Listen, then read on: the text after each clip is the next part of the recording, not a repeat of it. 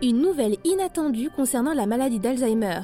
De la vapeur dans l'atmosphère d'une exoplanète, les implants Neuralink testés sur le cerveau humain, des révélations sur la plus grande extinction de masse et une appli qui protège les artistes Bonjour à toutes et à tous, je suis Adèle Jackie et bienvenue dans Fil de Science, le podcast Futura où l'on retrace ensemble l'actualité de la semaine.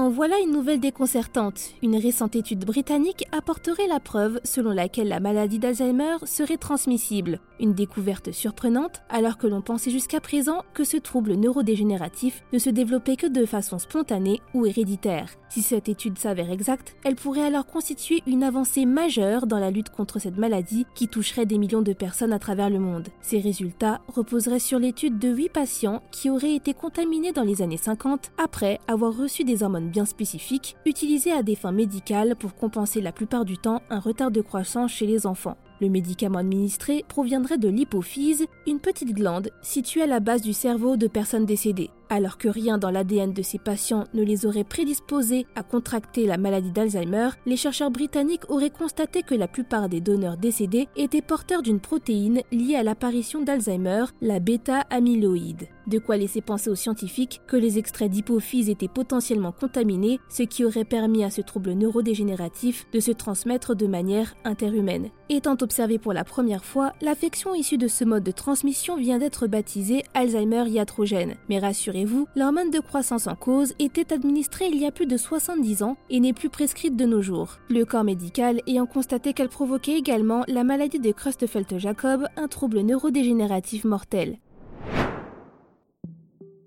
Une nouvelle découverte à rajouter dans le palmarès du télescope Hubble. L'instrument spatial viendrait de détecter de la vapeur d'eau dans l'atmosphère d'une exoplanète localisée à 100 années-lumière du Soleil. D'après les astronomes, cet astre, baptisé GJ 9827d, pourrait être un exemple d'un nouveau type de planète dont l'atmosphère serait composée principalement de vapeur d'eau. Une découverte qui pourrait, qui sait, enfin nous conduire à découvrir l'existence d'une biosignature extraterrestre. Pour détecter cette vapeur d'eau, les astronomes auraient analysé durant trois ans les spectres lumineux de l'astre. Les informations recueillies auraient permis aux chercheurs d'évaluer les dimensions de GJ 9827d ainsi que la température ambiante qui y règne dans son atmosphère. Et d'après les résultats, l'exoplanète ferait le double de la planète Terre pour une température moyenne de 430 degrés Celsius. Un vrai petit coin d'enfer.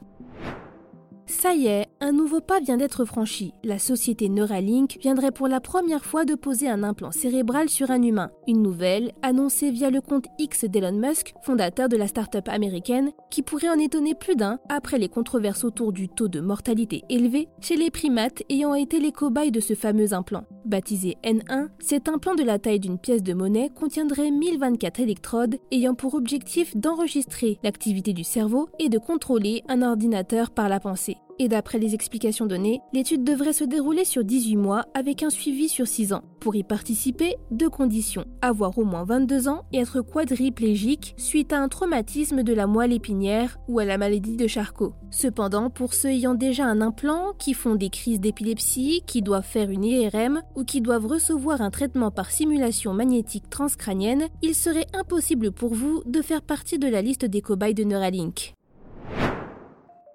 Il y a environ 252 millions d'années, environ 95% des espèces marines et 70% des espèces terrestres s'éteignaient lors de la plus grande extinction de masse de tous les temps. Si les causes de cette extinction sont encore mal comprises, une équipe de scientifiques vient pour la première fois de dresser le tableau le plus précis à ce jour de sa chronologie. Elle aurait débuté dans les écosystèmes marins avant de toucher les espèces terrestres, d'abord en haute latitude, puis vers les tropiques. Des résultats qui pourraient potentiellement permettre de percer les mystères de cette grande extinction en réalisant de nouvelles mesures isotopiques sur des échantillons de roches sédimentaires prélevés sur divers sites situés en Chine actuelle. Les paléontologues auraient découvert que l'extinction des espèces terrestres aurait débuté environ 61 000 ans avant celle des espèces marines. Et d'après leur analyse, la progression des extinctions des hautes latitudes vers les plus basses aurait été causée par des contrastes de réchauffement des différentes régions du globe dus, d'après leur théorie, à un gigantesque épisode volcanique.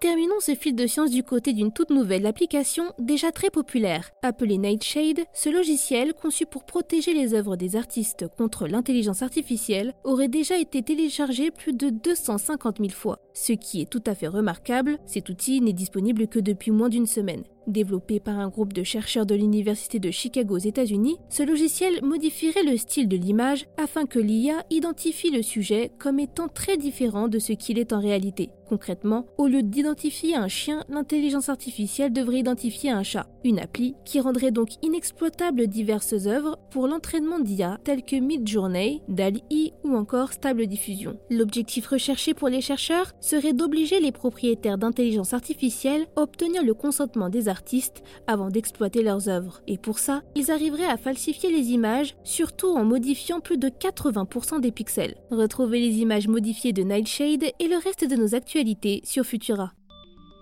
C'est tout pour cette semaine. Si vous nous écoutez sur les applications audio, pensez à vous abonner pour nous retrouver toutes les semaines et à nous laisser une note et un commentaire pour soutenir notre travail. Cette semaine, je vous invite à découvrir notre dernier épisode de Science ou Fiction dans lequel Mélissa Le Pourreau vient confirmer ou déconstruire une vieille légende selon laquelle une grenouille ne s'apercevrait pas qu'on l'a fait bouillir. Quant à moi, il ne me reste plus qu'à vous souhaiter un excellent week-end. À la prochaine!